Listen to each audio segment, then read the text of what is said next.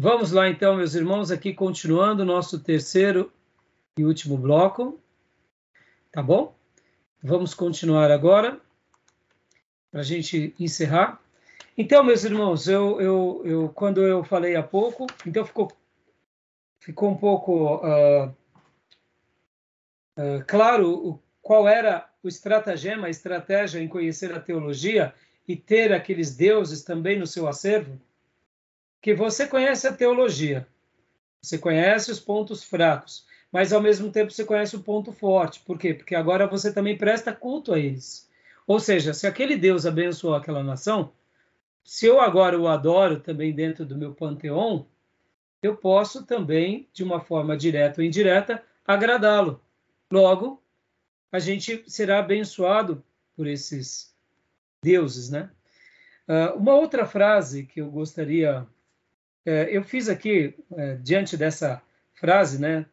que acabamos de ler há pouco, no módulo anterior, que esse é o nosso terceiro e último bloco, os atenienses são os maiores colecionadores de deuses do mundo. Já saqueamos as teologias de muitos povos das vizinhanças, apoderando-nos de toda a divindade que possamos transportar para a nossa cidade, por terra ou por mar. Eu fiz aqui algumas uh, perguntas né, que, que eu registrei, Será que essa ideia da guerra dos deuses também nos acompanha hoje? O que vocês acham? Será que hoje nações poderosas guerreiam em nome de Deus? Ou será que é somente os muçulmanos que fazem isso? Tem diferença, eu diria, do Velho Testamento, o dos atenienses, ou de uma nova forma, com uma nova roupagem, há uma semelhança em nossos dias? Ah, o que vocês acham? Eu acho é o seguinte, naquele, nesse período, nesse contexto, era de fato voltado uma questão religiosa dos gregos. Os gregos, Atenas na verdade não era um país, era uma cidade-estado, né? Não era a Grécia. A Grécia não era hoje todas as cidades. Era, Atenas era a cidade-estado, como fosse um país. É, hoje eu vejo de outra forma. Hoje que usa Deus como uma questão política de poder, questão econômica. Entendeu? Mas de, é, então por isso que eu falei é uma nova roupagem. Mas usa Sim. Deus ou não usa Deus? Usa o nome de Deus, um Deus lá, ou sei lá, né, para poder dar, dar algum, uma, um pretexto, né, e, e, geralmente os poderosos usam a religião. As pessoas mais simples e ignorantes, vai pegar o Paquistão, aqueles que estão no poder, vai usar a religião para os seus objetivos de poder. E países de primeiro mundo, como os Estados Unidos, por exemplo, usam usa também a religião e usa Deus e a pessoa de Deus também nas suas batalhas, nos seus pleitos, ou não? O que vocês acham? Até usa, né, de uma forma diferente. Sim, mas usa, não usa? Usa de uma forma diferente, uma, de uma forma mais velada. É, é exatamente. Mais indiscreta, mais, sim, mais é. polida, mais, mais educada. É, mas, mas usa ou não? Sim, usa. sim, sutil, de uma forma sutil. sutil. É. Mas olha, quer ver um episódio que vocês vão lembrar bem, que não foi sutil, foi bem declarado. Aí nessas horas a gente vê que essa sutileza que permeia o dia a dia americano ou europeu, que vocês têm que lembrar também que, por exemplo, a Inglaterra, quando ela, ela, ela, ela praticamente escravizava a Índia, e a, e a Inglaterra inglesa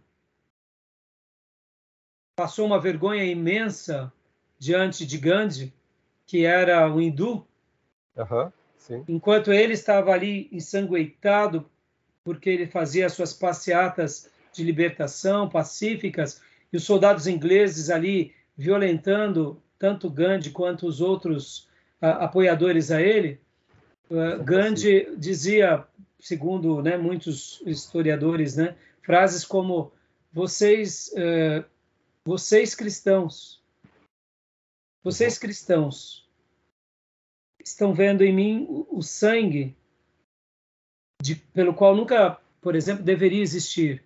Porque vocês dizem serem mensageiros da paz, mas olha a agressividade de vocês. Eu, eu estou fazendo aqui uma, uma, um comício, uma defesa pacífica, mas vocês vêm com agressão. Sim. E vocês que dizem ser cristãos, defensores e proclamadores do amor, me tratam com é, rigor, com lei, com ódio, com, com violência. Sim. Então, é, Gandhi, durante várias, vários momentos da sua vida, eu diria, ele, ele pôs a Inglaterra de joelhos, porque não estou querendo dizer, irmãos, me entendam aqui, eu sei que é uma questão política, religiosa, mas é nessas horas que a gente vê o perigo que, que nós temos de nos tornarmos cristãos apenas nominais. Porque, em certa ocasião, perguntaram também para Gandhi: o que, que você acha de Cristo e, e do cristianismo? Ele falou: Cristo? Cristo é fantástico. Não há ninguém, não houve ninguém como Cristo. Mas o problema não está em Cristo, o problema está no cristianismo e entre o cristianismo está nos cristãos, porque eles Sim. não seguem, eles não seguem de fato o que eles deveriam seguir. Então, assim, irmãos, ouvir isso de um, de um, de um hindu é, é, e depois querer pregar o evangelho para ele, Desculpe, irmãos. É, vocês entendem quando eu Sim. estou aqui trabalhando, deixando o coração de vocês inflamado com a obra da evangelização e das missões, mas ao mesmo tempo pontuando cada um de vocês, dizendo, irmãos, a gente precisa ser crente de verdade, porque essas são verdades que a gente não pode desassociar. Gandhi, assim como a Inglaterra, assim como as questões políticas, questões sociais, a gente tem que saber lidar, e aqui fica uma, uma, uma palavra né, para nós dura, porque a Inglaterra, vocês sabem que diferente da América, a Inglaterra ela, ela tem o anglicanismo como a sua religião oficial, ou seja, eles são protestantes oficialmente.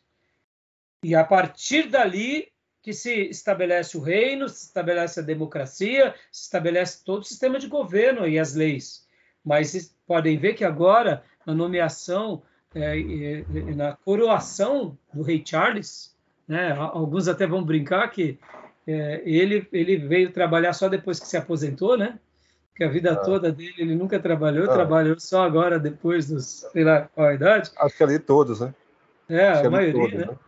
Todos. Então ali. ele ele você pode ver que toda a celebração e toda a posse, eu sei que tem um lado político, tem um lado mais mais performático, mas tem a tradição que perdura lá por gerações, né? Mesmo com toda a crítica que se dão, é um país anglicano. Ele jura lealdade à Bíblia, jura defender a Bíblia e o cristianismo para depois cuidar do seu povo. Bom, aí o anglicanismo que surgiu político, né? Porque o rei queria casar, a Igreja Católica não permitia. Cria uma religião para que eu caso. Eu caso com a rainha e pronto, está estabelecida a religião aí essa religião me permite casar. E a gente sabe também, né, Júnior, que mesmo na reforma protestante, muitos se aderiram ao protestantismo por uma questão política. Isso é fato, porque assim como a Inglaterra. Mas indiferente disso, irmãos, agora, vamos pegar aqui uma declaração que não foi velada e que foi pública, que vocês vão recordar bem. Depois das quedas das Torres Gêmeas, G. George W. Bush quando ele faz aquela declaração de guerra. Metodista. Ele diz com boca Bush. cheia que Deus proteja a América. América. Metodista, e, Bush. E, indiferente né, de qualquer coisa, eu sei que ah, ali, ali era uma declaração de um presidente, mas percebam, irmãos, são guerras em nome de Deus também ou não? Sim, claro. Falou Agora que... eu pergunto para vocês: ir atrás dos terroristas, derrubaram as Torres Gêmeas, joia. Eu acho que deveria mesmo. Pastor, o senhor está defendendo Bush nesse sentido? Eu, se fosse no Brasil, eu defenderia. Mesmo lá, eu defendo. Agora, o que os Estados Unidos fez ao Iraque, me desculpe. Vocês entendem, irmãos? É, é guerras de deuses. Você usa Deus de uma forma política, mas continua usando. Hoje, será que dentro das nossas repúblicas, seja na Inglaterra, seja na América ou no Brasil, os protestantes, os neopentecostais, não fazem também os seus pleitos em nome de Deus?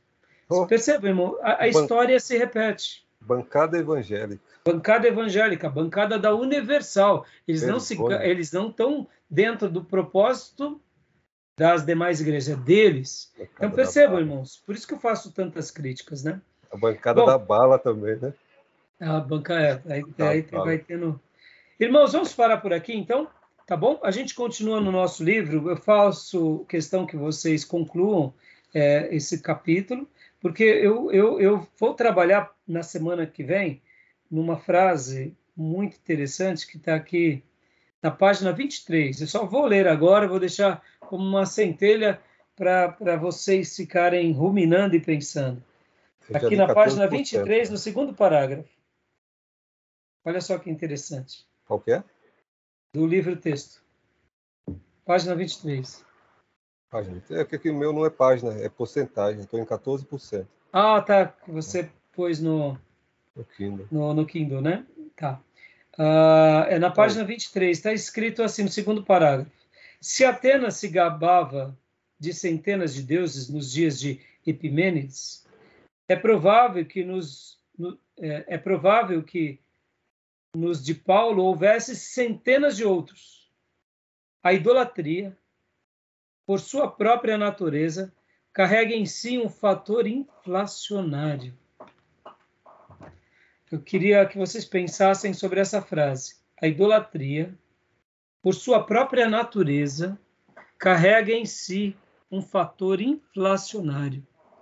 Ou seja, você abre precedente para um ídolo e gera uma inflação. Ele não fica feliz. Ele vai ter que nascer um filhinho. Vai ter que nascer mais um filhinho desse. Mais desse... um Deus. Mais vai um ter Deus. que nascer um deusinho. um deusinho. E aí esse deusinho cresce e é um fator inflacionário. Ele não para ali, não. Ele precisa de. Estão entendendo as indulgências?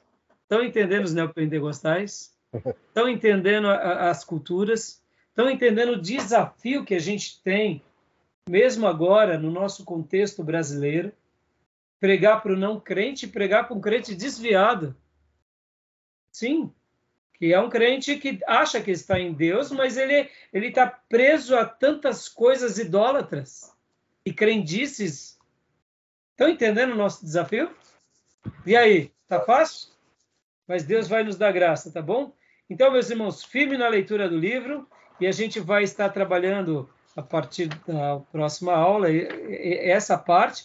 É, essa parte é um pouquinho mais complicada, dos cananeus fica um pouquinho mais fácil, e aí depois a gente vai estar é, terminando, né? Tentando, pelo menos, porque aí ele vai trazer um pouco mais para perto de nós.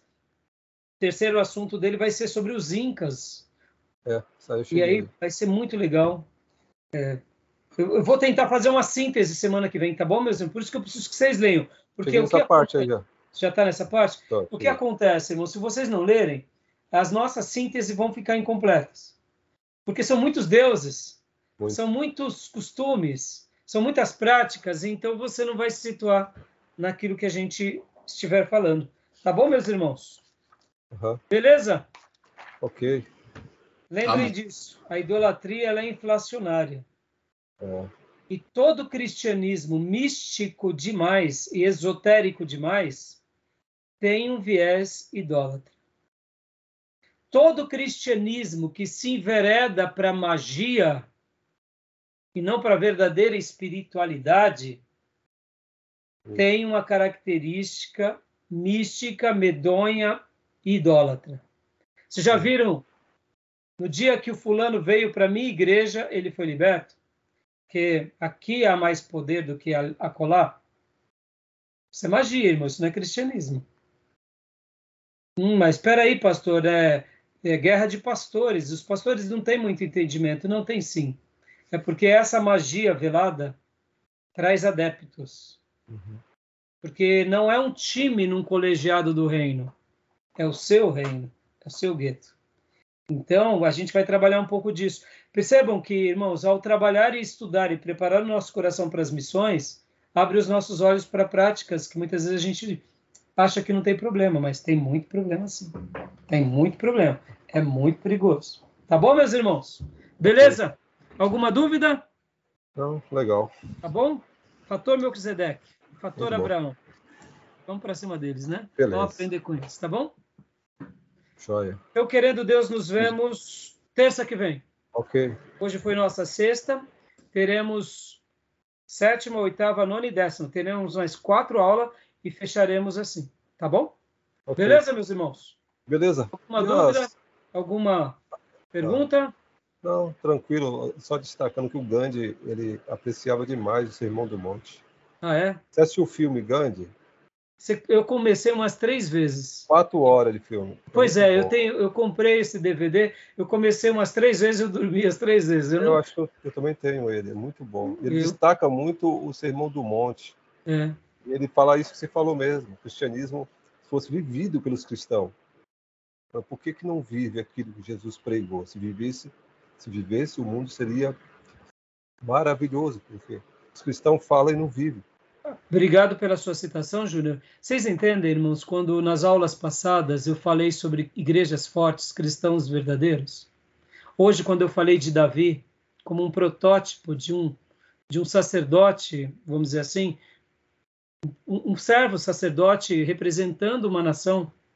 Percebam, irmãos, quando a gente é de verdade, onde Deus quer que a gente seja e, e com a graça de Deus, pela misericórdia de Deus, a gente cria impacto missões, evangelismo se tornam naturais. Uhum. Agora, quando a gente só manda candidatos autovocacionados, performáticos, mas que não têm essência, tudo que eles constroem com as palavras, eles destroem com a mão e com a vida. E aí, essas palavras de Gandhi nos fazem pensar. Podem ver, a é. igreja primitiva estava disposta a morrer por Cristo. A igreja da reforma estava disposta a morrer por Cristo os grandes avivalistas estavam dispostos a morrer por Cristo. O cristianismo de verdade, a gente tem que estar disposto a morrer cada dia, né? Tá bom? Uhum. Então, meus irmãos, obrigado, viu? Eu vou fechar a gravação, queria falar só uma coisinha com vocês rapidamente, tá bom? Deus abençoe. Amém. Ok.